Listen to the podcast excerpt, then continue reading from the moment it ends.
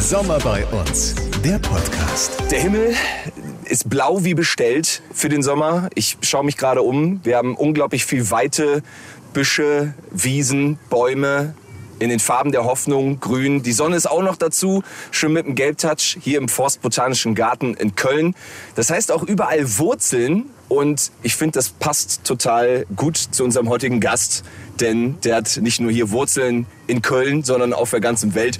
Einer der bekanntesten Reggae-Musiker der Welt, sagen wir es mal so. Tillmann ist hier, aka Gentleman. Äh, ich bin total geflasht, dass du dir die Zeit genommen hast und wir einfach auch mal so ein bisschen quasseln können jetzt nach dieser, du hast es eben schon angesprochen, echt verrückten Zeit. Vielleicht so als, als Einstieg. Du siehst aus, als ob es dir, dir gut geht. Wie hast du die letzten Wochen überhaupt so mitgenommen, so dieser andere Rhythmus auf einmal durch Corona und Co. Freue mich auch, mit, mich mit dir zu unterhalten. Danke für dein Interesse. Ähm, ja, es ist eine merkwürdige Zeit gerade. Ne? Was halt so möbend ist, ist, dass man nicht weiß, wann es weitergeht. So und jetzt ähm, ist ein Album-Release und ich kann das Album nicht touren, beziehungsweise nur eingeschränkt. Es gab Autokino-Konzerte, jetzt gibt es so Strandkorb-Dinger. Ähm, bei Plexiglas hört es bei mir auf, so das gab es ja auch. Ähm, aber es ist, es ist merkwürdig so. Und ich war, was diese Autokino-Konzerte angeht, erstmal skeptisch. So, und ähm, dann wurde aber klar, das dauert noch ganz schön lange, bis wir wieder live spielen können. Und dann war es ein Tropfen auf dem heißen Stein. Es ist natürlich schwierig, dann Intimität aufzubauen. Die zeigen Emotionen durch Hupen oder Scheibenwischer. Ich habe gesagt, macht mal die Tür auf die Eins zu und so. ähm, aber es war so skurril, dass es auch wieder gut war. Es ist aber daran will ich mich nicht gewöhnen. So, ne? Also ich bin halt auch ein Live-Mensch. Ich toure seit 20 Jahren um die ganze Welt und das ist das erste Mal, dass ich ähm, so lange an einem Stück zu Hause war und bin. Und das hat auch was Gutes so. Ähm, weil das war immer so ein bisschen mein Thema, dieses entwurzelt sein, irgendwie nach Hause kommen, irgendwie nur Wäsche waschen und wieder weg und so. Und ich genieße das auch gerade irgendwie und reflektiere ganz viel. Ähm, ich, meine Tochter hat gefragt, mal mal ein Meerschweinchen, das sah aus wie ein Hase. Und dann habe ich bei YouTube mir Tutorials angeguckt, wie zeichne ich ein Gesicht und so. Und habe viel gelesen, war viel im Studio, habe mein, mein Album fertig gemacht und so. Ähm, aber ich hoffe natürlich, dass es bald weitergeht, so, weil das ist halt genau das. Und mir geht's gut. Ich bin in den letzten zehn Jahren gut getourt, so, ich komme da klar. Aber wenn ich so sehe, was mit meinem Umfeld passiert ähm, und die ganze Veranstaltungsbranche leidet halt extrem, da sind zweieinhalb Millionen Arbeitsplätze dran. Und wenn die alle arbeitslos werden, dann kostet das den Staat 25 bis 35 Milliarden. Und ähm, das Geld kann man, finde ich, auch anders investieren. Und es fehlt so ein Signal auch von der Politik, dass Kultur eben nicht verzichtbar ist. So. Und dann gibt es nur so Statements von einem Söder, man kann doch auch irgendwie mit seiner Partnerin zu Hause tanzen, bis hin zu Kultur ist ja erstmal verzichtbar und so. Mhm. Und Kultur ist überhaupt nicht verzichtbar. Es gehört genau zu einer Gesellschaft dazu, wie ähm, die anderen Pfeile auch, so die anderen ähm, Säulen. Ähm, und ähm, das ist schon was, nicht zu wissen, wann es weitergeht. Ähm, ich habe so ein bisschen Angst auch vor so Geisterstädten, dass mein Blue Shell zumacht, dass da irgendwann einfach die ganzen kleinen Clubs auch in Berlin und so auf der anderen Seite macht ein Phantasialand auf, wo sich Menschen drängeln und so. Ne? Also das ist natürlich, ich glaube, in einer Zeit, wo so viele Fragezeichen sind, ähm, ist A, Radikalität fehl am Platz und B, auch was Schuldzuweisungen äh, angeht. Wir kennen das halt nicht und ich bin ja auch kein Experte, ich habe keine Ahnung. Ähm, und deswegen finde ich, kann man keinen wirklichen Vorwurf machen. Aber ähm, es ist natürlich so, dass in dem Moment, wo hier gelockert wird, fühlen sich andere ungerecht behandelt und so. Ich glaube aber fest, dass in jeder Krise auch eine Chance steckt. Und wir waren bei so einem kollektiven Burnout. Wir waren zu schnell, zu hoch, zu weit irgendwie. Und ich finde es, ähm, ja, jetzt ist einfach mal Breakdown, mal Pause irgendwie, mal ähm, auch reflektieren und zu gucken, wo stehen wir eigentlich als Gesellschaft, wie haben wir eigentlich funktioniert und wie soll das weitergehen. Die Frage, die ich mir halt stelle, ist so, machen wir das jetzt jedes Mal so, wenn ein Virus kommt, ähm, dass wir uns, uns, unsere ganzen Existenzen in Grund und Boden hauen und das kann ja, kann ja nicht gehen. So, ne? Deswegen, es ist eine sehr spannende Zeit. Und es wäre auch blöd, wenn die Welt untergeht und wir nicht dabei sind. So. Sondern vorher irgendwie genau. auschecken. Ja, ja, ja. Also glaubst du, wir, wir kommen irgendwann an, an so einen Punkt, zum Beispiel, ich finde das immer ganz interessant, wenn man so durch, durch die, durch die, gerade auch in der Presse liest, Live-Konzerte, es wird nie wieder so, wie es mal war und alles jetzt irgendwie anders. Glaubst du, ähm, irgendwie erholt sich alles und wir kommen mal wieder auf so einen Punkt zurück, wo, den, den wir mal kannten, wo wir sagen, das ist normal oder müssen wir jetzt für, ja, so generell für die Zukunft in, in Gänze irgendwie neue Wege gehen von jetzt an? So Ja, wir, Konzerte etc. Das tun wir ja schon so. Ne? Ich glaube, diese neue Norm irgendwie, was ich immer so ungern sage, Mhm. die ist da schon in Kraft getreten so und das passiert ja schon. Also wir, ähm, wir haben alle Maulkorb auf und ähm, äh, auch wenn du siehst irgendwie, es gibt Hotspots, dann wird dann wieder geschlossen. Irgendwie auch was mit Schulen ist so. Meine Tochter wird jetzt eingeschult, da ist nicht klar, ob das stattfindet. Mhm. So, mein Sohn macht seinen Abschluss so, ähm, was aber kein richtiger Abschluss ist. Wir sind halt so im Niemandsland gerade so, ne, habe ich das Gefühl. Also in der blauen Stunde, also ähm, zwischen Möglichkeit und Wirklichkeit. Und irgendwie, ähm, ja, es ist, äh, ist einfach nicht einzuschätzen so. Und ich bin einfach im Moment und gucke irgendwie, was passiert. Ähm, und merke oder hoffe darauf, dass es dann irgendwann diese Explosion der Lebensfreude gibt, wenn es dann wieder losgeht. So, ne? Und ich glaube, was auch gerade passiert, ist so eine Wertschätzung, so eine Reduzierung irgendwie auf so. Und das tut der Gesellschaft, glaube ich, auch mal ganz gut. Einfach so, warte mal, ich brauche gar nicht so viel. Ähm, dieses ähm, sich aufs Wesentliche zu konzentrieren, irgendwie auch dankbar zu sein. Ähm, ne? Vor 22, 2020 war immer noch so, das will ich erreichen irgendwie und jetzt ist so, ich bin froh, dass ich das hab. So einfach diese Dankbarkeit finde ich ist ganz wichtig. Und ähm, ich glaube schon, dass ähm, wir da gestärkt irgendwann rausgehen und dass wir auch als Gesellschaft zusammenwachsen. Und, und dann merkt man ja gerade auch an so einem Tag wie heute, das Wetter passt mal, die Sonne scheint. Äh, du hast uns hier in den, den Forstbotanischen Garten eingeladen, ähm, wo du gerade sagtest, so die, die kleinen Dinge auch mal wieder wertschätzen. Merkt man auch in so einem Moment, finde ich, wenn man jetzt hier so sitzt und sich umguckt, alles wirkt harmonisch, ist, ist, ist schön, wirkt einfach unberührt und, und natürlich. Ist das auch so ein Grund, warum äh, du, du super gerne hier bist, zum Beispiel? Ist das so ein Ort, wo du reflektierst, äh, dich mal so ein bisschen besinnen absolut. kannst? Ich bin halt jeden Tag dreimal hier, weil ich einen Hund habe und mit dem Ja. dann immer hier hingehe. Und wir wohnen da vorne. Ich wohne jetzt seit 2005 hier. Ich bin in der Südstadt aufgewachsen und ähm, konnte mir damals auch nie vorstellen, irgendwo zu leben, wo keine Kneipen und Leben ist. Und mittlerweile ist es genau umgekehrt. Ich kann mir nicht mehr vorstellen, irgendwo zu wohnen, wo ich Autos höre. Ähm, und werde allgemein, glaube ich, auch ruhiger und sehne mich mehr nach Weite und Ruhe und ähm, Gelassenheit so und das gelingt mir hier besser als in der Stadt so ich merke so Stadt ist irgendwie finde ich auf einmal anstrengend da habe ich mich früher wohl gefühlt und jetzt wird mir das schnell zu viel und so ne das ähm, ist halt immer so, wenn viele Menschen auf einem Haufen sind. Und hier ist ein schöner Ort zum Reflektieren. Das ist fußläufig von unserem Haus so. Ähm, vor allen Dingen zu jeder Jahreszeit. Ne? Du kannst halt total weit gucken. Irgendwie da hinten ist der Forstbotanische Garten, wo die Faunen rumlaufen. Und es ist ein Park, der mit ganz viel Liebe gemacht worden ist. Und ähm, ich finde, das ist der schönste Park in Köln. So, es fehlt ein See noch. Ich glaube, heute Nacht buddeln wir hier ein Loch und machen noch einen See hier hin, dann wäre es perfekt. dann könnte man eigentlich schon fast, ich musste eben so ein bisschen dran denken, gerade auch wenn man so die Weitläufigkeit hier äh, sieht, habe ich ein bisschen an Festival denken müssen. Und das ist natürlich jetzt so eine, so eine Sache. Äh, Hier machen wir ein Festival. so, ja, um, um, Das ist eine coole Ich wollte Idee. gerade sagen, auf, um, um Gottes Willen, wir lassen die Faunen äh, in, in Ruhe und so weiter und so fort. Aber ich musste ein bisschen ans, ans Summer Jam denken einfach. Ich meine, klar, andere Ecke jetzt, wo du gerade auch See sagtest, der, der, der Fühlinger See im, im, im Norden. Ähm, hast du da auch so fast so ein bisschen We Wehleidigkeit in dem Aspekt, jetzt wenn man auch an die Live-Zeit denkt und hier so drüber schaut? Du wärst ja auch Headliner gewesen in diesem Jahr.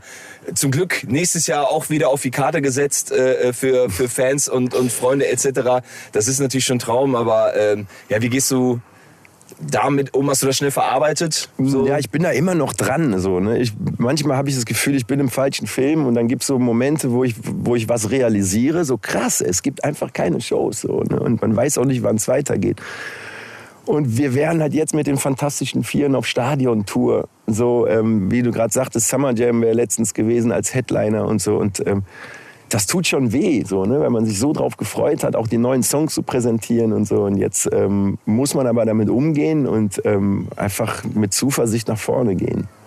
Wie bist du, ähm, wo du jetzt die, die neuen Songs auch ansprachst? Ich habe mich so ein bisschen durch deine äh, Spotify-Playlist gehört, deine äh, persönliche. Dachte so mal gucken, was du so äh, reingetan hast. Und dann ist mir ein Song, ich glaube, es ist auch der, der zweite gewesen, der mir direkt aufgefallen ist, ähm, um so ein bisschen auf deine, deine musikalischen Wurzeln so generell zu sprechen äh, zu kommen. Dieser äh, Mac Rat, glaube ich. ja. ne, was ja so ein richtiger Punk-Rock-Gitarren-Brettsound ist. say no. Und ich habe mich gefragt, so aus welcher äh, Periode äh, deines Lebens kommt, kommt der her, wo, wo viele Leute dich halt in, in, wahrscheinlich halt mit, mit äh, Reggae und Dancehall natürlich verbinden. So, das ist so ein Song, wo ich dachte, okay, hätte ich jetzt nicht gedacht. So. Ja, also das kommt aus der Skate-Zeit. Ne? Ich habe halt früher irgendwie ähm, mein Leben auf der Domplatte verbracht so, und ähm, habe mich da auch in den Punk verliebt, so Suicidal Tendencies, Bad Brains und so. Und da gibt es ja viele Parallelen, gerade Bad Brains so. Ne? Also es gibt viele Parallelen Reggae und Punk. Es war immer irgendwie eine Mucke gegen das Establishment. Das ist natürlich heute irgendwie, muss man vorsichtig sein mit dem Wort gegen das Establishment Ja. und so. Ne? Aber es war immer eine Mucke, ähm, eine Stimme denen zu geben, die keine Stimme haben und ähm, Ungerechtigkeiten und äh, Missstände anzusprechen und so. Und das habe ich in keinem Genre gefunden, außer im, im Reggae und im Punk. So, ne? ähm, und das war die Skaterzeit. Ähm, und durch die Skaterzeit ähm, fing auch das Reggae-Ding an, weil ich da jemand getroffen habe, der Jamaica-Tapes dabei hatte und so. Ich finde auch immer interessant, wenn man sich so Verkettungen von Umständen anguckt. So. Wenn mein Vater damals mir nicht erlaubt hätte, als ich sechs oder sieben war, Skateboard-Fieber zu gucken, dann würden wir jetzt nicht hier sit- sitzen und ich hätte auch, glaube ich, die Kinder nicht so. Ne? Weil durch den Skateboard-Film wollte ich unbedingt ein Skateboard haben habe dann meine Zeit auf der Domplatte verbracht, habe da den Flado getroffen, der mich mit Reggae infiziert hat und so. Ne? Also diese Verkettung, was wäre. Und wenn mein Vater, wenn meine Mutter, meine Mutter gesagt, nee, der Junge muss ins Bett, dann wäre es wahrscheinlich anders verlaufen. Ich finde das immer interessant zu gucken, an welchen Stationen im Leben diese Crossroads sind, die dann irgendwie weiterführen und so. Ist eigentlich ganz geil, dass dann letzten End- Endes ein, ein Skateboard war, was die Musikkarriere ins Rollen gebracht hat. So Ja, ungefähr. auf jeden Fall. Ja, da hat es, da hat es angefangen, dass man irgendwie auf die Musik entdeckt hat und gefeiert hat. Jetzt äh, gibt's immer so ein bisschen diesen, diesen Mythos, sage ich mal, den man im, im Netz zum Beispiel liest. Ist es dann auch, also stimmt dieser, dieser Fakt, äh, dass, dass äh, dein Bruder, also dass der äh, früher mal auf, auf äh, Jamaika war und dir dann ein Mixtape irgendwie mitgebracht nee, hat oder so? Nee, der war noch nie auf Jamaika, aber der war einer, auch genau wie mein Nachhilfelehrer René Reinhardt, die hatten Mhm. halt so ein paar Roots-Platten so, und die liefen bei uns so. Das war eigentlich so der erste Kontakt. Ähm, aber durch Flado, das ist derjenige mit den Mhm. Jamaika-Tapes, der Skater, ähm, habe ich Dancehall entdeckt und habe festgestellt, dass sich die Musik weiterentwickelt hat in Jamaika. Für uns war immer hier so Bob Marley und dann war Schluss so. Ähm, aber dem ist er nicht so. Und bin dann mit 18 das erste Mal nach Jamaika geflogen und da hat's, hat einfach, ähm, da hat's Klick gemacht. Zu sehen, dass Musik viel mehr als Entertainment ist, so, ne? Ähm, und nicht nur Amüsement, sondern dass es wirklich ähm, ja, eine unfassbare Kraft hat, Leute zusammenbringt. Irgendwie Bob Marley, Peace-Konzert 75, wo er die verfeindeten Parteien. Also Musik kann schon ganz schön viel. So, ne? Vielleicht kann es nicht die Welt retten, aber sie macht es auf jeden Fall erträglicher. So. Wie, wie bist du damit umgegangen? Als, also jetzt muss man natürlich sagen, Jamaika ist jetzt nicht so ein äh, Urlaubsziel, wo du gerne mal hinfliegst, sondern ähm, das Land hat einen unglaublich großen Platz in deinem Leben, ne, womit du dich auch identifizierst. Du bist, ähm, ich weiß jetzt nicht genau, ob dann die, die, die Zahlen stimmen, du hast ja ein riesiges Konzert da gegeben vor schätzungsweise 30.000 Menschen oder so. Wie, Hast du dich in dem Moment gefühlt, wenn man bedenkt, du, du, du gehst von hier nach Köln, ähm, bist erfolgreicher Musiker in, in, in diesem Genre, fährst quasi ins, ins Mutterland und wirst dann äh, so weggefeiert da. Wie, oh, wie, wie, wie nimmt man das auf? Verarbeitet man das? Hast du gedacht, du bist im falschen Film? Nee, ich habe gedacht, ich bin im richtigen Film. Also mir hat's ja Spaß gemacht. ähm, aber ich glaube, was hilft, ist so eine jugendliche Naivität. So, ne? Mit 18 ist man halt anders drauf und ähm, geht in Ecken, in die man vielleicht mit 35 nicht mehr gehen würde. Ähm, so, eine, so, eine, so eine gesunde Blauäugigkeit. Und ich hatte ja nie den Plan irgendwie, dass ich, ich bin ja nicht morgens aufgewacht und habe gesagt, ich würde gerne mal Reggae-Sänger werden, sondern es war so ein schleichender Prozess. Und auf einmal stand ich auf dieser großen Bühne. Ich war damals mit äh, Lost in Music, ein Format von Arte da und sollte übersetzen. Ähm, wir waren auf diesem Kwanzaa Festival, so hieß das. Und da habe ich dem Promoter in der Pause was vorgesungen. Er hat gesagt, geh jetzt auf die Bühne. Und so, das war halt so ein ganz spontanes Ding wo man auf merkt, was passiert hier gerade. Ne? Das ist ja, wenn du so in einem Flow drin bist und Sachen passieren, dann ist es ja nicht, dass du dir das so ausgesucht hast, sondern man gu- guckt dann irgendwie, ich bin dann irgendwann mal morgens aufgewacht und habe, wow, ich lebe ja jetzt von der Musik und so und jetzt tun wir ja auf einmal und hä, das ist doch Patois und so und es funktioniert ja hier. Ich verstehe es selber nicht.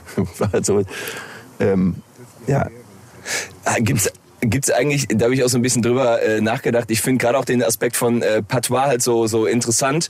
Äh, kurz angerissen, eine kreolische Sprache basiert auf dem äh, Englischen, wird in Jamaika gesprochen und ähm, es, es ist ja auch der Stil, in dem du normalerweise singst. Ne? Und gibt es so Parallelen zwischen diesem Dialekt und äh, auch, auch äh, äh, Kölsch, sag ich mal irgendwo, wenn man jetzt so zu Ja, Hause ich ist. glaube, ich glaube, so was den Sound angeht, dieser Singsang, der ist gleich so. Ähm, also Patois ist auf jeden Fall dem Kölsch näher als Sächsisch oder Bayerisch oder Hessisch so, ne? Das, das stimmt schon, ja. Ähm, und es ist nicht that, sondern dat. Also das, es gibt tatsächlich auch ein paar Wörter, die gleich sind, stimmt, ja. Wann, wann hast du äh, angefangen, dich also quasi so damit, also ich finde es immer wieder verblüffend, wenn man dich hört in deiner Musik und du singst es und du klingst halt, als ob du nie was anderes gesprochen hättest. Ähm, und ich glaube, oder es ist jetzt vielleicht auch so mein, mein Empfinden, dass äh, selbst wenn jemand das ganz oft versucht, du machst es auf so eine ganz natürliche Art und Weise halt einfach. Wann hast du angefangen, dich da so, so ein bisschen so, so reinzuarbeiten? Wie identifizierst du dich auch damit vielleicht? Naja, also ich habe, ähm, was ich vorhin gesagt habe, in dem Genre eine Musik gefunden, die mir einfach total zusagt, sowohl von den Inhalten als auch vom Sound. So. Und ich bin nach Jamaika geflogen ähm, aus einer Mischung aus Abenteuerlust. Ich wollte wissen, wo kommt diese Musik her, die ich so liebe. Ähm, aber es war ja nicht der Plan, ich will mal Reggae-Sänger werden. Ich habe einfach immer gerne Musik auch gemacht und habe dann irgendwie angefangen. Und es war auch so ein schleichender Prozess. Ähm, ich habe ultra viel Liebe auch erfahren in Jamaika. Ne? Und es gibt ähm, Emotionen, die alle teilen. Und es gibt eine Frequenz, auf der man sich treffen kann, auch wenn man aus einem ganz anderen Kulturkreis kommt. Und das war für mich immer auch die zentrale Botschaft von, von Bob ähm, und von Reggae. Ne? Dieses, dieser One-Love-Gedanke. So, wir sind, wir haben, wir haben ein, eine, eine Farbe des Blutes, so, ähm, wir haben verschiedene Hintergründe, so, aber es gibt immer eine Frequenz, auf der man sich treffen kann. Und die ist international. Und wenn es eine universelle Sprache geben sollte, dann ist das Musik. So. Can't Stop the Love, muss man in dem Fall ja auch Right. quasi, Ja. um dich äh, zu zitieren, in dem Fall noch so, so ein bisschen hinterher schieben. Ja. Wo du, äh, um, um vielleicht dieses Bild auch nochmal deutlich zu machen, ähm, äh, korrigiere ich mich, mich, wenn ich so ein bisschen falsch liege. Äh, geboren, Osnabrück, du bist aufgewachsen in, in Köln, im Süden, äh, hast du angesprochen. Dann ging's, äh, glaube ich, über äh, Hamburg, wenn es richtig ist. Du hast, oder fangen wir vielleicht da nochmal ganz kurz an. Wie äh, hast du denn hier in, in Köln losgelegt, nachdem du die, die Musik kennengelernt hast? Du hast gemerkt, ey, da, da springt der, der Funke über. Du hast dir hier Leute gesucht, mit denen du äh, Pau Pau Movement, Ja, nicht, genau. hieß Also es, damals? war, es hat sich dann so die, eine Subkultur hier gebildet. Es gab in Hamburg gab Silly Walks, in Berlin Concrete Jungle und Mhm. in Köln Paubau, also Sound Systems, mobile Diskotheken, die die Platten, die sie aus Jamaika mitgebracht haben, gespielt haben. Und wir haben damals in Köln ähm, die Platten, die wir in Jamaika gekauft hatten, ähm, 45 Singles, die haben wir ähm, an der Südbrücke immer, da haben wir immer Party gemacht. Da haben wir uns einen Generator geliehen und das ging manchmal irgendwie zwei Stunden gut, bis die Polizei kam und manchmal ging es bis in den Morgen. Und das wurde dann irgendwie, hat sich das rumgesprochen, es kamen immer mehr Leute. Das war so eine legendäre Zeit. Da sind wir mit dem Bus hingefahren, haben den Sound da aufgebaut und haben für uns Jamaika rumgetrunken. So, um, So mit Mitte 90er war das ungefähr? Anfang so 90er. Anfang 90er, also, ja, ja. 90, 91 fing das an. So, ähm, und äh, da war das so die Rückseite von der Single, die war halt immer das Instrumental. Und da hat man dann einfach auch irgendwie so ein bisschen gejammt und so. Ähm, aber ich habe sehr früh gemerkt, dass ich mich auf der Bühne sehr wohl fühle. So. Und ähm, dass ich da sehr präsent bin und dass mir das Spaß macht und dass ich mit den Leuten connecten kann. Ich glaube nicht, dass ich der beste Sänger bin, aber ich glaube, ich bin ein ziemlich guter Performer. Ähm, und ähm, das hat sich relativ früh schon rauskristallisiert, so dass ich nie irgendwie Muffe hatte, wenn ich auf die Bühne, sondern eher außerhalb der Bühne. So, das ist so Bühne ist so mein Home irgendwie und das hat man oder man hat es nicht so. Und das, äh, ich habe dann auch in den richtigen Momenten der, der Zweifel immer auch äh, eine Motivation, Bestätigung bekommen von anderen Künstlern, von Produzenten. Ähm, und hatte das Glück, dass ich in Jamaika mit Richie Stevens und Red Rose zwei Produzenten gefunden habe, die mit mir gearbeitet haben, obwohl ich noch keine Songs draußen hatte. Wir waren dann im Hotel und haben das gelbe Seitenbuch genommen und alle Studios angerufen.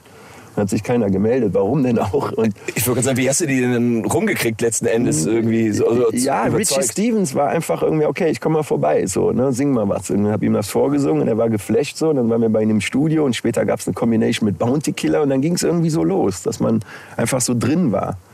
Ähm, und das ist keine Entscheidung, die man trifft, sondern das ist passiert.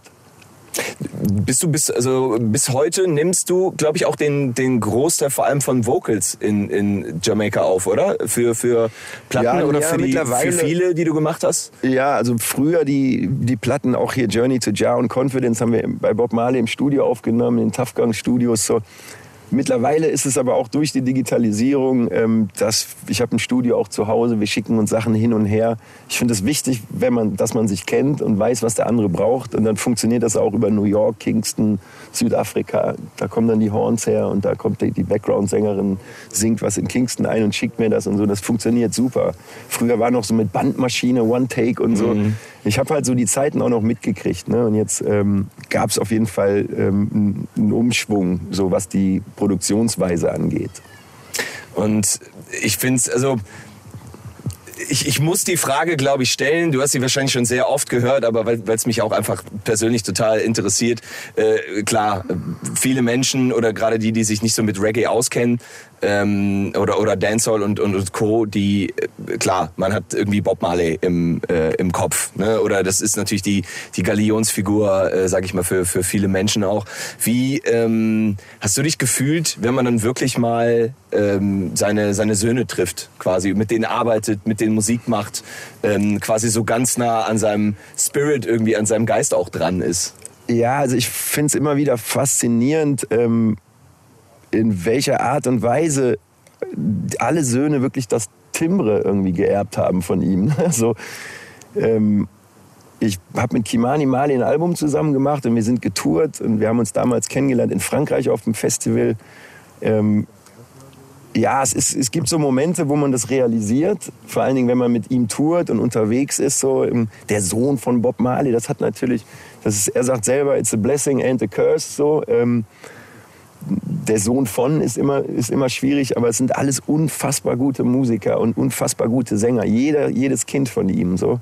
Und ähm, eine Harmonie, ähm, die sind sehr weise auch und äh, ich habe ganz viel von, von, von den Marley-Söhnen auch lernen können. Wa- Was hast du besonders mitgenommen so? Was sagst du, ey, das hat mir Kimani gezeigt oder irgendwie, Ja, das ich habe ich glaube, es gemerkt ist so dieser, diese Mischung aus Ernsthaftigkeit und Humor auch so. Ne? Ähm, Und was auch das Texten angeht, dass man irgendwo doch eine Verantwortung hat. So. Und ähm, ähm, ich finde das ziemlich wichtig, weil ich will, dass meine Kinder die Songs hören. So. Ich will auch in ein paar Jahren noch gehört werden. Und wenn du ein Stück veröffentlichst, dann ist das für immer da. Deswegen ähm, finde ich das schon wichtig, auch über die Inhalte sich Gedanken zu machen. Und das machen die Marleys immer. Ähm, und das im, ja, in fast Perfektion. So. Stimmt es, dass du mal gesagt hast, ähm, du kannst alleine nicht die Welt retten, das geht eigentlich nur gemeinsam. Also jetzt, ich musste irgendwie daran denken, als du gerade gesagt hast, äh, klar, ne, so, ein- so ein Song, wenn er da ist, dann geht der raus, dann, dann bleibt der für immer. Ähm, und dann musste ich an diesen, an diesen Satz denken, man kann die, die Welt nicht alleine retten, sondern wir müssen eigentlich so diese Zeit, äh, Messages, die wir, die wir hier lassen, die, diese Totems so ein bisschen, wir müssen uns da auch, auch äh, äh, gemeinsam irgendwie unter die Arme greifen. So. Ja, absolut. Und Musik ist einfach das Vehikel. So. Ich glaube, Musik kann einfach verbinden. Musik ähm, spricht den Zeitgeist an, reflektiert den Stand der Gesellschaft. So. Ähm, und wir wachsen einfach auch dadurch. So, ne? Und ich glaube, das ist ja, was ich gerade gesagt habe, diese universelle Sprache. Was passiert, wenn Menschen zusammen Musik hören? Es ist meditativ, weil es passiert im Moment. Es geht sofort in die Birne rein. Es ist was Spirituelles. So. Und da muss ich dir jetzt eine Frage stellen, die brennt mir die ganze Zeit irgendwie schon so auf den, auf, den, auf den Lippen. Und zwar, wenn man, wenn man bedenkt, du, du als Musiker, also es gibt ja wirklich einfach wenige Orte, wo du, wo du nicht gewesen bist. Ich glaube, du bist auf fast allen Kontinenten. Ich weiß nicht, Australien habe ich jetzt Nee, in nicht Australien direkt waren wir gefunden. nicht, ja. Ich würde sagen, das ist, glaube ich, so der, der waren wir einzige. auch noch Ne? nicht. Und in China. So. Also es gibt schon noch ein paar Orte, wo wir nicht waren. So. Aber einer, da, da habe ich mich gefragt, wie das für dich gewesen sein muss. Also ganz kurz, auch nochmal so als Hintergrund, äh, alle großen Fest, also jetzt nicht nur Reggae-Festivals, sondern von äh, Rock am Ring, äh, Sigit, äh, Roskilde, also diese ganzen großen Festivals der Welt, äh, hast du natürlich auch alle gesehen. Und dann habe ich gesehen, dass du auch in Russland gewesen bist und hast gespielt. In Leningrad Genau, in und dann, und dann dachte ich mir, ich, ich musste an deine Musik denken und an die Vibes, die, die, die, die Liebe, die man spürt. Und ist, klar, man verbindet natürlich auch irgendwie ein bisschen Sommer damit und, und Sonne und, und Good Times. Und dann dachte ich so, wow, Reggae und Russland, äh, ich Ja, habe sibirische Tundra äh, vor Augen gehabt, die schwere Seele, äh, Tolstoi und Co. Ich habe mich gefragt, wie ist es, wenn man an so einen Ort geht, wo man sich so fragt, boah, da würde ich Reggae-Musik irgendwie jetzt nicht erwarten. Du kommst dahin, hast da gespielt. Wie war das für dich? Ja, also das war mit dem Soundsystem, das ist auch schon lange her. Ähm, es war abgefahren irgendwie, auch zu sehen, dass ähm, Reggae überall funktioniert und dass man mit diesem Klischee auch mal ein bisschen aufräumen muss. Das ist Sommermusik so, ne? Und alles ist easy peasy und da ist der strahlende Rastermann unter der Palme und raucht einen Joint und so, sondern es ist eine sehr sozial-politisch kritische Musik, so, ähm, die eigentlich wenig mit diesem Sunshine-Ding zu tun hat, weil sie auch, ähm, was die Texte angeht, Bob Marley, I shot the sheriff und so, also, oh, ist ja voll peaceful alles, ne? Ja, ich wollte gerade sagen, war aber sehr, dann- sehr radikal Ich wollte gerade sagen, den Text mal lesen und dann sieht's Genau. anders aus. Und Ne? äh, es ist einfach, ähm, ja, es ist eine, eine, eine Musik, die den Leuten eine Stimme gibt, die keine Stimme haben. So. Und das war es immer. Und das funktioniert überall auf der Welt. Das ist nicht nur ein Ding, was äh, bei blauem Himmel und Sonne funktioniert, sondern es funktioniert in Deutschland, in Russland, in Japan irgendwie. Also Reggae ist auch international sehr gut vernetzt und ähm, ist so ein eigenständiges Genre und ähm, es ist so eine kleine Insel mit einem unfassbaren Output. So. Da sind, leben so viele Menschen wie in Hamburg, aber was da an Kreativität ähm, rausgelassen wird, ist wirklich unglaublich. Ich glaube, das ist nicht zu vergleichen mit irgendwas. Und Reggae findet ja auch in allen Musikrichtungen immer wieder statt. Ähm, und wenn ich mir jetzt auch so im Radio, ich sag mal so die, die Pop-Songs anhöre, was so in den Top 50, da, das, ist, das ist karibisch, das sind Jamaican Vibes, da ist ganz viel Dancehall drin auf einmal und so. Der Rhythmus, so, Genau, ne, ja. sowas wie Steel Drums etc. Calypso auch ja, dieser, dieser. Dancehall-Vibe Mhm, halt, ne? ja. das ist irgendwie was im Pop auf einmal ist so und ähm, im Hip-Hop vorkommen, im R&B, Reggae ist überall. So, es ist keine Sommer-Sonnenmusik, sondern es ist, ein, ähm, es ist Musik mit Message und die funktioniert überall.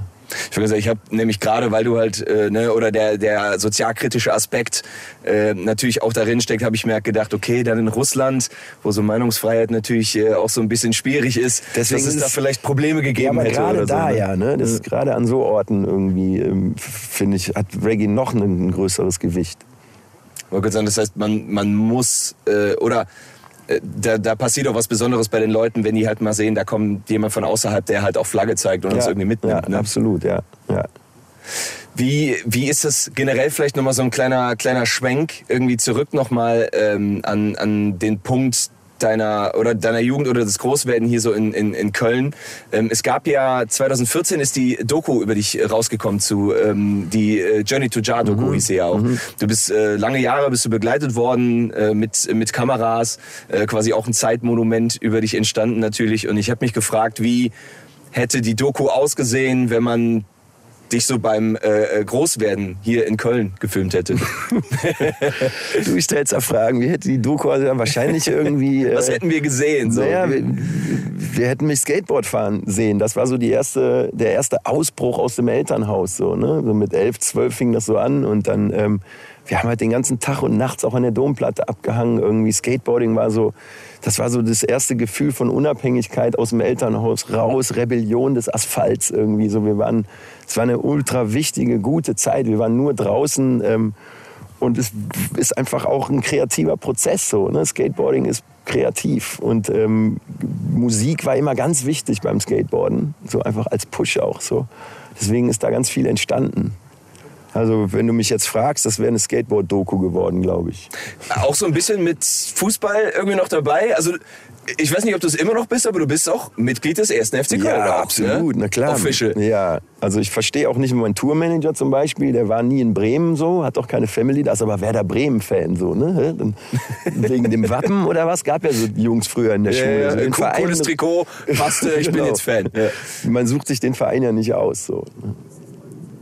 Wirklich, weil du bist ja auch, also es ist ja nicht nur, du bist, also ich finde schon, das ist ja schon auch eine, eine Leidenschaft, die du hast. Äh, Du bist, also klar, jetzt gerade geht es natürlich nicht, bist gerne auch bei den Spielen und äh, bist vor einer Weile auch im äh, Stadion aufgetreten jetzt, oder? Ihr habt da eine, eine Session gemacht Im quasi. leeren Stadion, genau, ja, ja. Äh, Wie, wie hat sich das angefühlt? Mer- Merkt man vielleicht in so einem Moment, wo es leer ist, auch wie äh, verdammt viele Leute eigentlich sonst bei den ja, Konzerten absolut, sind? Halt. klar. Also es hat was Surreales gehabt, so, ne? in diesem leeren Stadion irgendwie Musik zu machen. So, ähm,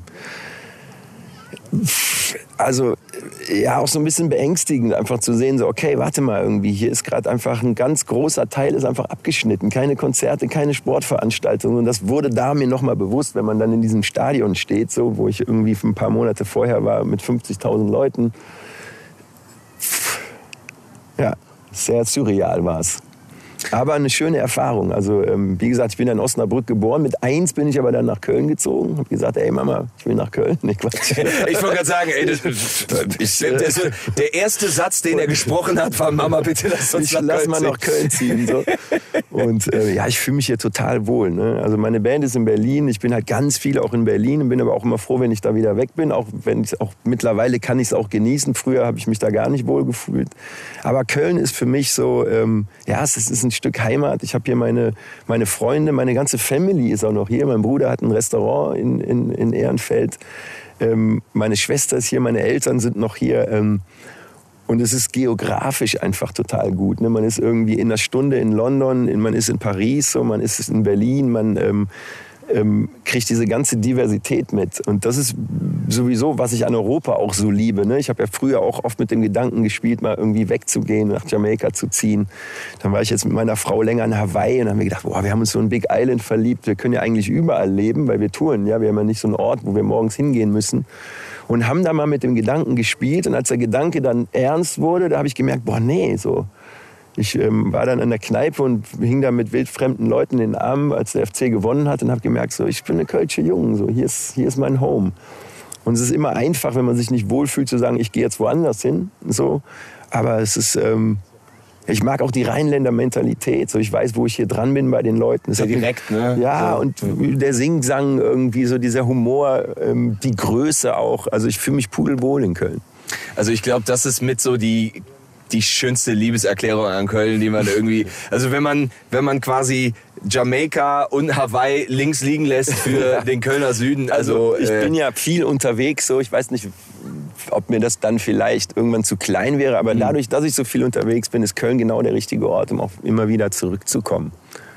Jetzt so gerade an einem Tag, wenn du Zeit hast, irgendwie wie heute, das Wetter irgendwie wie passt, was äh, kann man sich auch mal treffen irgendwie da? Ziehst du dann auch gerne, äh, weiß nicht, zum Beispiel, wo du jetzt eben sagtest, Blue Shell, äh, natürlich eine, eine äh, ich möchte schon sagen, legendäre äh, Konzertlocation auch in Köln, wo man eine Schrägstrich... Äh, äh, Theke etc. Viele Läden natürlich im, im Kölner Süden ist auch ein Paradies für Musiker irgendwo und für Leute, die natürlich den, den Trubel und den Austausch mit anderen Menschen lieben. Wie äh, ja, verbringst du dann auch Zeit da, sage ich mal? Wo, wo hängst du dann gerne Ganz ab? ehrlich, ich bin da so ein bisschen raus. So. Mhm. Ich bin jetzt 46 und ähm, als wir so 20 waren, in den Clubs abhingen, da waren dann auch nicht irgendwie die 50-Jährigen. Ähm, und ich brauche einfach mehr Ruhe. Also ich, das kommt ab und zu mal vor, dass ich noch mal so einen Impuls spüre, oh, ich will noch mal irgendwie steigen gehen und so, aber eher selten so. Ne? Ich bin, wenn ich in Köln bin, eigentlich hier im Forstbotanischen Garten irgendwie oder am Rhein oder zu Hause. Ich muss jetzt nicht mehr in den Clubs abhängen so. Ich glaube, die Zeit ist dann irgendwann auch vorbei und wir spielen so viele Konzerte im Moment nicht, aber deswegen ist das dann nie so gewesen, dass wenn ich von der Tour nach Hause komme, jetzt gehe ich in die Clubs, so, sondern ähm, ich gehe nach Hause so.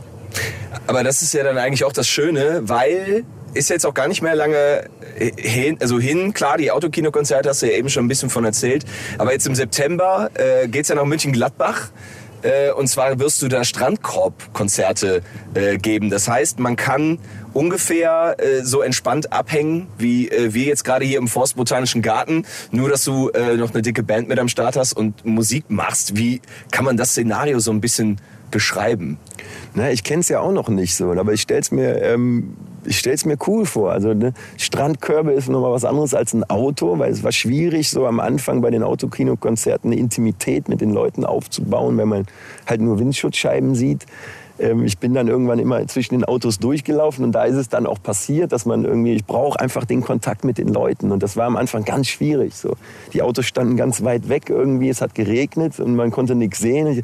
Jetzt singe ich zu so einem Parkplatz ne, irgendwie. Aber, mhm. ähm, und das Strandkorb-Ding, ähm, das ist, glaube ich, einfach schöner, ne, weil es offener ist so. Ähm, ich bin gespannt, was da jetzt in Zukunft so an Formaten kommt. Ob man vielleicht irgendwie so wie früher zehnmal hintereinander in einer Location dann spielt, so, ne? oder ob man Strandkörbe macht oder bei Plexiglas, wie gesagt, hört es bei mir auf. So. Das finde ich dann echt too much, wenn die Leute in Plexiglasboxen stehen. Aber ähm, im Moment weiß man einfach gar nichts, so wie es weitergeht. Deswegen bin ich froh, dass wir diese Strandkorb-Dinger haben. Ähm, bei den Fohlen dreimal hintereinander. 3 zu 0 für den Kölner Süden in Mönchengladbach. Ja. Wo ist die Fahne? Würdest du, äh, jetzt so, so auch äh, Thema neue Konzepte äh, und so weiter und so fort, Kirk Hammett von Metallica hat mir letztens gesagt, er hätte mal total Bock, ein Konzert auf dem Mond zu spielen. Jetzt, wenn man bedenkt, Tesla und so weiter und so fort, die Wahrscheinlichkeit, dass wir irgendwann mal Urlaub auf dem Mars machen und so, das rückt ja. alles näher. Würdest du sagen, boah, ein Konzert im Weltall hätte ich irgendwie auch mal Bock drauf? Ach, ich fühle mich ziemlich wohl auf der Erde. Ich, ich hier mir wäre es, glaube ich, auch ich irgendwie ein bisschen, ich weiß auch nicht. bin jetzt nicht so der Monddude, glaube ich so. Das ne? ist schon ganz cool hier mit Grün und Blau und den Farben und so. Der Kosmos ähm, reicht. ja, also lass mal erst gucken, dass wir hier zurechtkommen, bevor wir irgendwo anders hingehen. Finde ich absolut fair gesagt. Oder was sollen wir auf dem Mond? das glaub, Geld kann man auch anders investieren. Ich glaube, da gibt es auch noch genug, genug zu tun hier bei uns. Ja, absolut. Aber ja. äh, Stichwort, äh, ne, auch nochmal eben blauer Himmel, gerade wo ich jetzt so reingucke. Äh, es dauert nicht mehr lang, dann ist doch die blaue Stunde erreicht. Am 18. September kommt dein neues Album. Und wir haben ja auch schon Vorboten gehabt mit Ahoi und du singst auf Deutsch. Und jetzt bin ich natürlich als Musiknerd, Redakteur, suche ich natürlich wieder so nach allen möglichen Mythen, die man so da finden kann. Ähm, wenn man so lange auf, auf Patois gesungen hat und, und äh, für dich immer ganz klar, irgendwie die, die, die Vocals sind englisch. Ähm, was war der Punkt, an dem du gesagt hast, so neue DNA jetzt irgendwie, ich, ich möchte mal, auf, mal gucken, wie das ist, mich auf Deutsch auszudrücken und äh, hat auch dein Kumpel Sammy Deluxe irgendwie so ein bisschen, da habt ihr euch Wir da haben auch zusammen geschrieben so. und gearbeitet, ja, ja. Also erstmal muss ich sagen, dass ähm, der Gedanke, was auf Deutsch zu machen, der war schon öfter mal da, weil ich immer wieder auch darauf angesprochen wurde. Ähm, aber ich habe immer gesagt, so warte mal, wenn ich auf Deutsch gesungen hätte, dann würde ich jetzt nicht in Afrika, irgendwie in Amerika und in Südamerika Festivals spielen. Das war schon richtig so. Und trotzdem hat mich das irgendwie immer wieder oder immer mehr genagt, dass die Leute den Großteil der Lyrics einfach hier nicht verstehen. So in der Karibik ist das anders. Ähm, da versteht man jedes Wort und das ist dann eine andere Emotionalität. Hier lief das viel über Vibrations so. Und es gibt so drei Instanzen, glaube ich, die Leute an einem Artist cool finden. So, die mögen die Mellows und den Vibe von dem Typen und der Text. Und beim Text hat es halt aufgehört so. Und das war was, ähm, was nie so weggegangen ist. Ich, aber ich gedacht, ich fange ja jetzt nicht an, auf Deutsch zu singen. Das wäre ja an, wie bei Null anfangen. Und es ist ja so weit gekommen. Aber irgendwie habe ich immer gedacht, ah, jetzt bin ich hier in Deutschland und spiele irgendwie eine Tour und die Leute verstehen die Texte nicht. So. Ähm, und dann habe ich weiß nicht, ich glaube, wann war Sing mein Song? 2014 oder sowas? Ja, müsste. Ja. Ähm, mal das ist die Frage und du so, ja, 2014. Nee, ich habe also beziehungsweise, nee, pass auf, ich habe es mir sehr gut vorbereitet. Notiert, deswegen. Ja, ja, ja ich glaube, es war 14. Ja, ich habe deine, deine, deine Kollabos habe ich natürlich noch alle, alle aufgeschrieben, aber ich bin mir sicher, es war 2014. Genau, und ja. da ähm, hat das angefangen. Also da war das so, dass ich einen äh, Song von Mark Forster gecovert habe. Ich trinke auf dich, mein Freund. Ähm, und habe das mit meiner Band in einer Reggae-Version produziert. Ähm, und ich hatte so ein bisschen Angst, dass das irgendwie sich wie ein Fremdkörper anfühlen würde, wenn ich auf Deutsch singe. Und dem war aber überhaupt nicht so. Und ich habe den Song gesungen und habe gemerkt, wow, das float, das ist cool. So. Ähm, und dann kam das Feedback von den Leuten. Und das war eigentlich so die Initialzeit. Und ich, ja, ich muss das echt mal machen. So. Weil ganz viele Leute irgendwie dann unter dem Post geschrieben haben, so, ey, mach doch bitte mal was auf Deutsch, nur einmal und so. Und es wurde irgendwie echt extrem. Dann habe ich noch einen Song von Silbermond irgendwie gecovert, von, auch auf Deutsch. Und da war es dann irgendwie passiert. So, dieser Gedanke ist da geboren, so, ich will das mal machen. Ähm, und habe dann verschiedene Sachen ausprobiert, habe mit verschiedenen Leuten gearbeitet. Ich habe mit Mark Forster gearbeitet, mit Sammy Deluxe, mit Damon Davis, mit Marlo. Ähm, und ich, also es war unglaublich viel Arbeit. So. Ähm, ich hatte es am Anfang so ein bisschen unterschätzt, so bis, die, bis es rollt, bis es float, so was die Aussprache angeht. Viele Wörter, die man ähm, texten will, die aber vom Sound her einfach nicht funktionieren. Mhm. Viel Frickelarbeit, viel Aussieben irgendwie. Und für mich war immer wichtig, ähm, ich muss so auf Deutsch singen, wie ich auch mit dir sprechen würde, sonst ist es nicht mehr authentisch. Also ich, ähm, es gibt so ein paar Wörter, die ich einfach nicht in meinem Sprachgebrauch benutze und deswegen kann man die auch nicht in den Songs benutzen. Dann war es natürlich, wie ist das mit den Lyrics so? Ähm, die zentrale Botschaft von Reggae war immer das sozialpolitisch ähm, kritische ähm, gegen Ungerechtigkeiten ähm, und da habe ich irgendwie gemerkt, das ist schwierig auf Deutsch so. Ähm, und ich habe bei den letzten Alben auch schon, glaube ich, viel persönlicher geschrieben als am Anfang so. Und das war dann einfach so, ich gedacht habe, ich muss mich nackig machen. Ich habe ganz viel zu erzählen irgendwie. Ich habe ähm, mir brennt viel auf der Leber. Jetzt verstehen die Leute mich und so. Und das war ein ewig langer Prozess. Wir haben, glaube ich, irgendwie fast 90 Songs aufgenommen und davon sind jetzt 16 auf dem Album so. Ähm, und habe ganz oft dann ähm, Songs wieder verworfen, neu gemacht und so. Und das ist natürlich ähm, ein Step gewesen, ähm, der mich auf der einen Seite so ein bisschen hat fühlen lassen wie ein Newcomer, weißt du, die sagen, ja, vielleicht passiert's nach 20 Jahren, weil wenn ich dann wieder ein englisches Album mache, das hätte sich nach Wiederholung so ein bisschen angefühlt.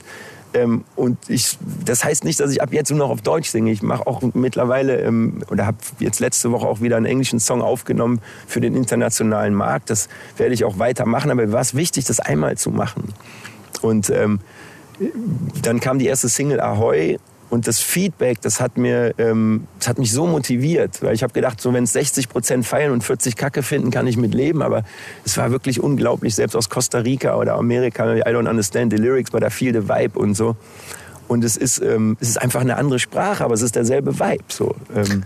Das hat mich beim ersten Hören halt auch umgehauen, muss ich sagen. Also man dachte auf einmal, okay, äh, man versteht dich jetzt auf Deutsch, aber man hatte nie das Gefühl, es wäre irgendwie was anderes. Das war halt trotzdem mhm. immer 100% du. Irgendwie. Ja, so das der, muss man der, aber auch wirklich ja. ähm, penetrant immer überprüfen. So, ne? Und das ist ganz wichtig. Ich habe ganz viel gelernt, auch bei der Song. Ich habe auch mit anderen Leuten geschrieben.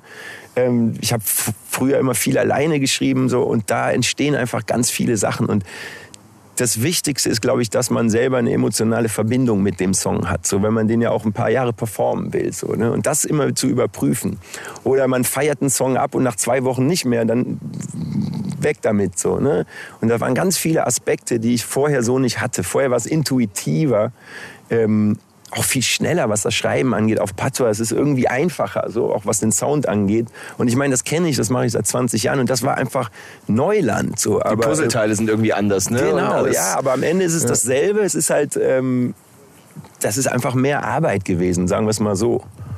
Aber ähm, es ist wunderschön zu sehen, dass, ich, dass, es, dass es sich nicht wie ein Fremdankörper, Fremdkörper anfühlt und dass die Leute das auch so annehmen. Und ich freue mich und bin tierisch gespannt, was jetzt mit den Songs passiert. So, ne? Es ist ja immer, du, du gibst dein Bestes und dann läuft der Song so los und dann ist halt, dann wird spannend zu gucken, was passiert damit. So, ähm, deswegen, also ich habe auch seit drei Jahren, so bin ich an dem Album dran und gefühlt seit drei Jahren nicht mehr geschlafen und so. Ich glaube jetzt, das ist wirklich, also wirklich so. Das, aber es ist ja allgemein so, mit jedem Album wirst du mehr picky, so, ne. Ähm, das erste Album war irgendwie so, pff, whatever, so, ne. Und beim, beim letzten, also, ähm, da ist ein anderer Prozess auch in Gang gekommen. Das gab es vorher so nicht. Und das ist gut. Ich habe ganz viel gelernt. Beim Songwriting irgendwie, ähm, was Arrangements angeht. Ähm, ja, wie ist denn das, wenn, wenn dann noch jemand anders quasi dabei ist, wenn du irgendwie zum Beispiel mit, äh, mit einem Ello Black irgendwie zusammenarbeitest oder mit einem, einem Sean Paul oder ich meine die Liste von, von Künstlern äh, von, von Shaggy über, äh, klar auch bei uns. Ich meine, wenn man allein sich dann MTV äh, am Plug mal reingezogen hat, wer da halt alles aufgelaufen ist von, von Lindenberg bis Campino, die Jungs von Mickey Chance. Man hat das Gefühl, du bist so überall einfach äh, auf eine ganz natürliche Art und Weise ähm, äh, kommst du mit diesen Leuten zusammen. Wie funktioniert das dann, wenn du ja nicht nur für dich selber irgendwie picky bist, sondern jemand anders quasi noch mit dabei ist und man den so ein bisschen berücksichtigen muss auch. Ist das einfacher oder? Ja, das, das kann man nicht so das, also man kann es nicht verallgemeinern. So jede, jede Kollabo ist anders entstanden. Oft ist es so, dass ähm, wenn es jetzt um mein Album geht, dass man denkt, wow, auf dem Song Alo Black wäre doch Killer. So, ne? Und dann höre ich ihn da irgendwie. Und ähm, es gab eine Connection zu ihm und wir haben ihn angerufen und er hat den Song gehört. So, ja, cool, Mann. Und äh, dann lässt man zwei Strophen frei und er schickt was zurück. Das war ganz unkompliziert. Ähm, ist auch schön, wenn man zusammen einen Song schreibt und entstehen lässt, aber es ist immer anders gewesen. Ja, ich bin auf jeden Fall, oder wir sind sehr gespannt auch auf, auf alles, was halt eh noch jetzt kommt, dann gerade auch in Bezug auf Blaue Stunde. Haben wir da ein Feature eigentlich? Kann man da was whistleblowen irgendwie? Nee, ob noch sich nicht. Es gibt, es gibt Features, aber die verrate ich noch nicht. Die kommen, das kommt bald so. Ich würde sagen, und ich glaube, die Idylle hier kann es äh, auch nicht rausreißen. Also zumindest oder klanglich, dass man sagen kann, so man, man hört dich, so es ist, es ist ganz klar eine Gentleman-Platte, aber diesmal halt eben auf, auf Deutsch, sage ich mal. ja. Das heißt also, die äh, gerade äh, Fans und, und langjährige Weggefährten, die, äh, die äh, werden perfekt aufgehoben sein, sozusagen. Du willst mir da was rauskitzeln, höre ich da. ja, ich, ich, ich höre jetzt auch auf. Ich, ich Ja, es sind- versuche mal zu gucken. Oder, äh, Ja, es klar, sind, ich nee, kann nur sagen, es sind keine langen Weggefährten, sondern das wäre so das, was man erwartet. Und das sind, ähm, sind Leute, die ich auch vorher noch so nicht getroffen habe. So, mehr sage ich dazu nicht.